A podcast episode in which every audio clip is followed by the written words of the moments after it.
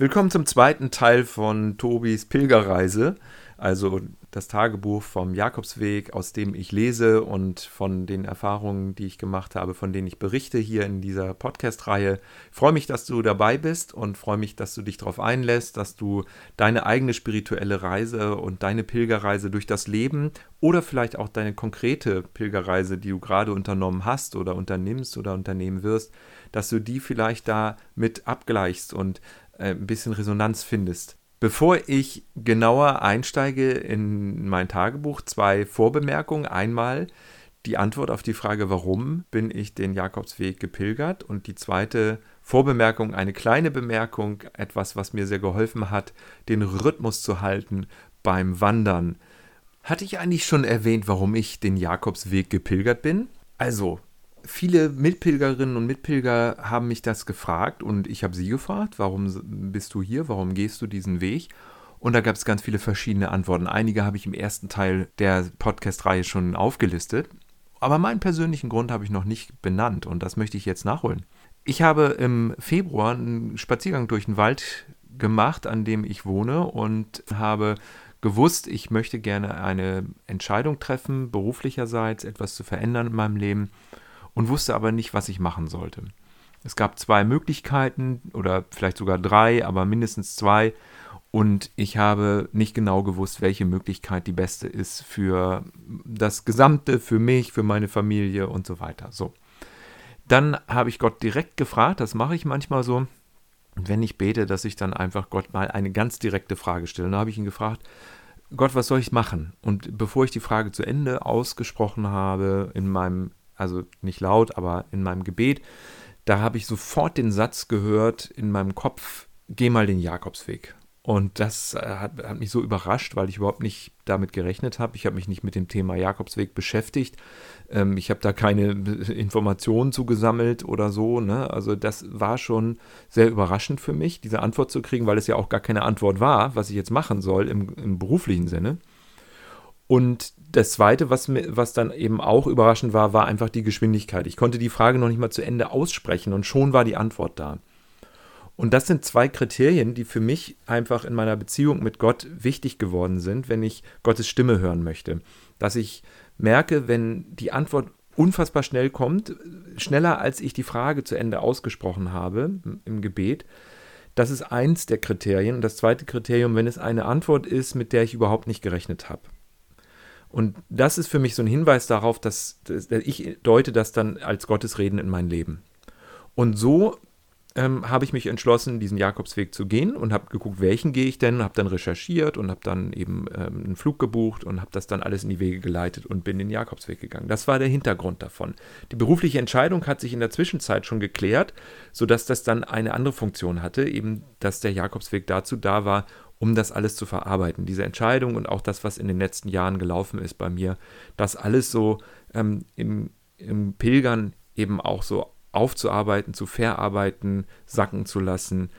Und diese Geschichte mit meiner Erfahrung, äh, warum ich den Jakobsweg gehe und warum ich den gegangen bin, die habe ich dann auch immer erzählt, wenn Leute mich gefragt haben auf dem Weg. Und was mich sehr verblüfft hat, womit ich nicht so ganz auch gerechnet hätte, war, dass niemand auch nur eine Mine verzogen hätte oder gelacht hätte darüber, weil es ja schon ein bisschen strange ist, ne, wenn man erzählt, ja, ich habe eine Beziehung mit Gott und äh, ich habe gebetet und habe ich Gott gefragt, dann hat er geantwortet und ich habe sowas schon ab und zu mal in meinem Leben erlebt und ja, habe das dann so als Reden Gottes in mein Leben hineingedeutet. Und das ist schon eine Geschichte, sag ich mal, die hörst du ja nun auch nicht ständig oder so mal eben nebenbei unter Nachbarn über dem Gartenzaun. Und trotzdem haben das alle sehr aufmerksam aufgenommen, auch wenn Menschen dabei waren, die überhaupt selber gar nicht jetzt an Gott glauben oder unbedingt spirituell eingestellt sind. Das fand ich großartig, diese Aufgeschlossenheit, diese Offenheit. Und das sagt natürlich auch wieder was über mich aus, aber auch über anderen Menschen aus, dass ich das so zur Kenntnis genommen habe mit, ja, mit Freude, dass da keiner drüber gelacht hat. Also das ist der Hintergrund, warum ich diesen Weg gegangen bin. Eine zweite Vorbemerkung, bevor ich aus meinem Buch lese und die Begegnungen dort reflektiere und dir weitergebe. Mir ging so gut wie jeden Tag immer ein Lied im Kopf rum und zu dem Rhythmus des Liedes bin ich dann auch nachher den Jakobsweg gewandert. Das hat mir sehr geholfen.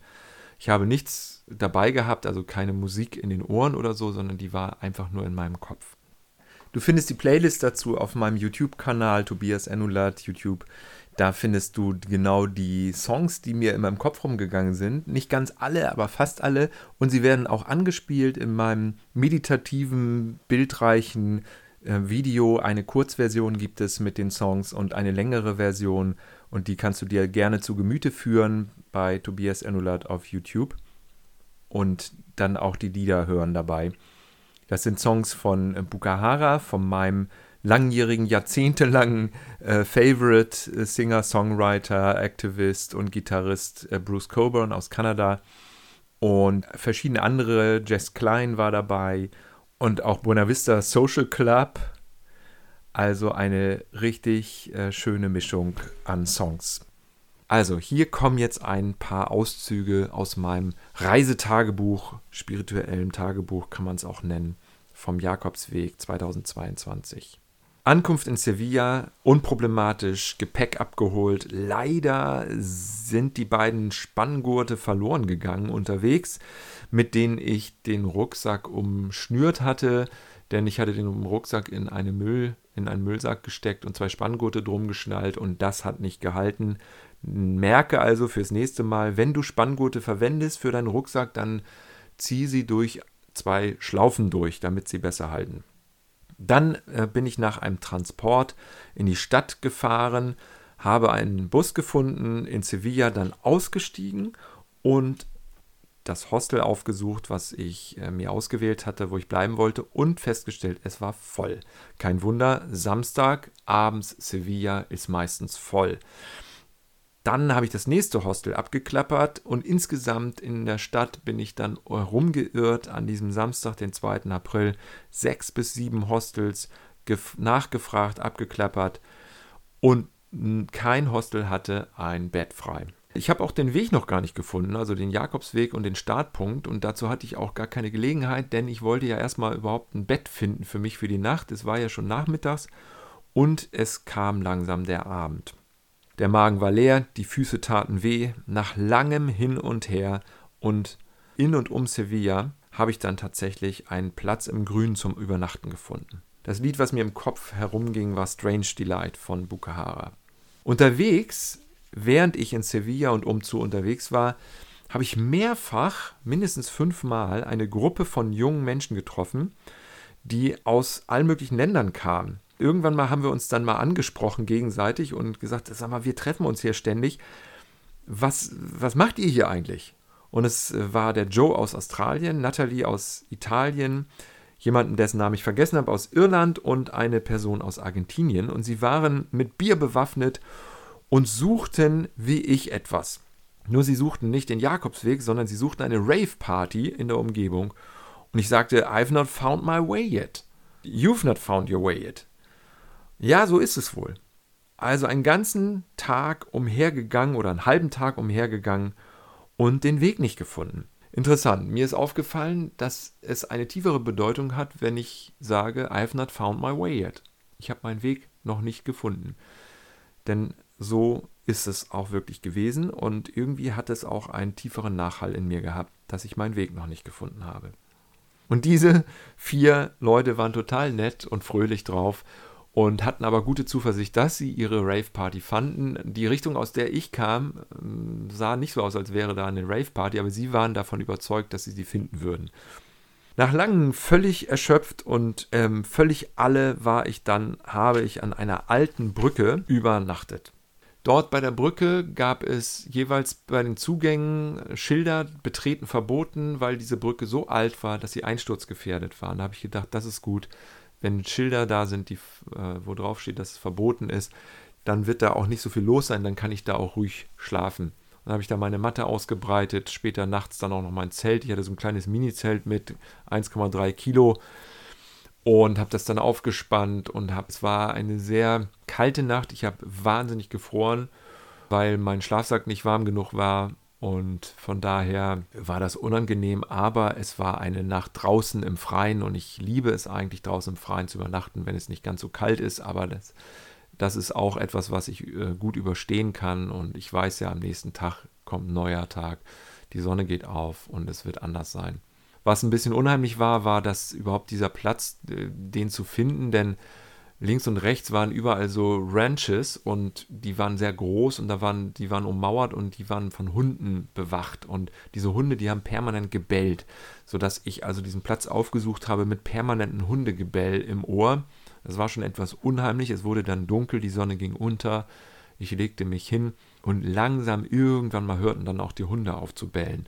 Und dann konnte ich etwas zur Ruhe finden. Nach einer durchfrorenen Nacht äh, mit einigen Krämpfen in den Beinen und im Rücken von dem Hin- und Hergeirre vorher in Sevilla und umzu, aber doch mit etwas Schlaf versehen, war jetzt in einem Ort namens Santi Ponce. Mein Spanisch ist natürlich überhaupt nicht gut, denn ich spreche gar kein Spanisch, aber ich sage jetzt einfach mal das so, wie es geschrieben wird. Und dort habe ich eine bedeutende Römerstadt passiert mit einem riesen Kolosseum namens Italica, Kaiser Trajan soll hier geboren worden sein. Also Italica, äh, so wurde die Stadt genannt, habe ich aber nicht betrachtet und bin da auch nicht hingegangen, obwohl ich mich sonst sehr für die Römerzeit interessiere und auch schon einige Kolosseen sozusagen betrachtet habe und angeschaut habe, auch drin war und das wahnsinnig spannend finde, diese ganze Thematik der Aquädukte und der Logistik und des Straßennetzwerks der Römer und der Politik der Römer.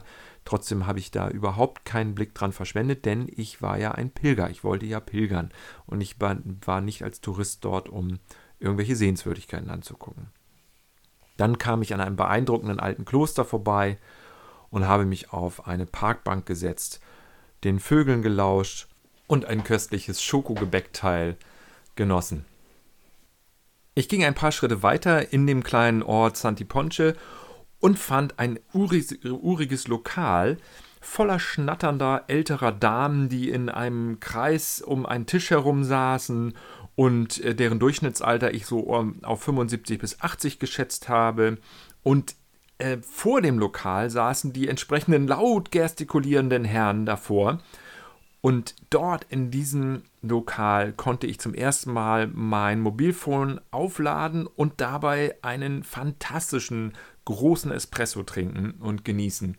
Wo ich herkomme hier in Bremen, da ist das eher etwas Ungewöhnliches, wenn man einen hervorragenden Espresso aus einer sehr hochwertigen Maschine kredenzt bekommt. Und dort ist es völlig äh, gang und gäbe. Das habe ich extrem genossen, besonders nach dieser durchfrorenen Nacht in der Wildnis. Und mein Gedanke war, gibt es eigentlich introvertierte Spanier? Und diese Frage habe ich dann auch mein, später meinen Mitpilgerern gestellt. Das, äh, dann haben meine Mitpilgerer mir gesagt, doch, es gibt introvertierte Spanier, wenig und selten, aber es gibt sie. Okay, alles klar. Also das war dann auch mal so ein bisschen äh, schöner Gesprächsanlass ganz, ganz tolle Erfahrung. Äh, sehr viel Leben, sehr viel Lebendigkeit, sehr viel Intensität und sehr viel Miteinander, was ich dort erfahren und wahrgenommen habe. Diese Gedanken gingen mir durch den Kopf, jedenfalls ein Teil davon, als ich auf der Parkbank in Santi Ponce saß und auf den Bus wartete nach Guyena. Dieser Bus, der kam aber nicht. Und was bin ich froh darüber, dass der Bus nicht kam. Zwar half mir das jetzt nicht mit meinen schmerzenden Schultern und Beinen, aber ich war dadurch gezwungen, weiter zu wandern und zu Fuß zu gehen. Und kurz hinter dem Ort fand ich dann auch wirklich den ersten schönen Weg, der in der Natur war. Also das war wirklich toll zu sehen, in der malerischen Natur unterwegs zu sein, auf dem Camino. Und das tat einfach gut, diese Weite und diese sanften Hügel und da durch zu wandern und zu gehen. Seitdem ich mit den Pilgerstöcken gegangen bin, ging es sich viel, viel leichter für mich und ich musste nicht mehr ständig meinen Rucksack anders äh, zurechtrücken oder die Schnallen enger oder weiter machen, sondern ich konnte einfach weitergehen. Dank der Pilgerstöcke. Also das war für mich super hilfreich, die habe ich dann auch immer benutzt. Die Arme sind mitbeteiligt, also die Muskeln der Arme werden einfach mitbetätigt und nehmen auch einen Teil der Last von den Beinen ab. Im Kopf herumgegangen ist mir an der Stelle der Song I Am a Pilgrim von Johnny Cash. das ist natürlich nun auch wirklich der Klassiker und ganz alter Gospel-Song und der ist mir auch immer wieder im Laufe der nächsten Tage im Kopf rumgegangen und zu diesem Rhythmus und zu diesem Song, den ich immer wieder komplett auswendig hoch und runter in meinem Kopf gesungen habe, manchmal auch wirklich gesungen habe, bin ich in diesem Rhythmus weitergegangen. Also gut und danke, dass der Bus nicht kam, sonst hätte ich den Weg dort nicht, wäre ich nicht gegangen. Auf diesem Stück zwischen Santi Ponce und Guyena traf ich auch meinen ersten, jedenfalls bewusst meinen ersten Mitpilgerer, mit dem ich dann später die nächsten Tage immer wieder Kontakt hatte. Ganz faszinierender Mensch, und zwar Frank aus Berlin. Falls du das hörst, Frank, schöne Grüße. Toll, dass wir uns getroffen haben. Toll, dass ich dich kennenlernen durfte. Das hat mich sehr inspiriert, diese Begegnung mit dir. Und Frank aus Berlin, selber Hosteliero gewesen in Spanien auf dem Jakobsweg. Hat, da musst du eine zweiwöchige Ausbildung machen und kannst als Hosteliero also selber eine Pilgerherberge leiten. Und das hat Frank gemacht. Er spricht Spanisch und hat einen Rucksack, der nur 8 Kilo wog dabei. Und meiner wog zu dem Zeitpunkt sehr wahrscheinlich 14 Kilo. Und das war wirklich deutlich zu viel, wenn nicht sogar 15 Kilo inklusive Wasser. Also ich habe überlegt, ob ich tatsächlich irgendwie Gewicht loswerden kann, wollte aber das nicht wegschmeißen, weil es eben auch zählt. Und ich hatte so einen kleinen Kocher mit und das war ja, waren ja auch Wertgegenstände. Meine Schultern schmerzen. Ich gehe wie ein 90-Jähriger. So jedenfalls mein Gefühl. Ich hoffe mit wahrscheinlich 5 bis 6 Kilo weniger. Wenn das möglich ist, wird es dann besser.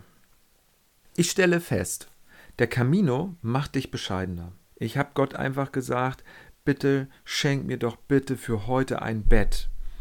Und ich wusste ja nicht, ob in der Pilgerherberge was frei ist, so nah an Sevilla. Ich hatte ja so schlechte Erfahrungen gemacht und wie das alles wird.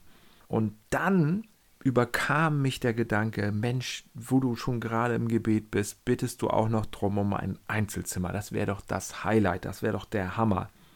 Und dann stockte ich einen Moment im Gespräch mit Gott und überlegte und sagte, Moment, völlig egal, nur ein Bett bitte. Es ist mir echt vollkommen wurscht. Ja, und was meinst du? Hat sich dieses Gebet erfüllt? Hm, das werden wir rausfinden in der nächsten Folge, wenn du dabei bist. Würde mich freuen. Bis dann. Ciao.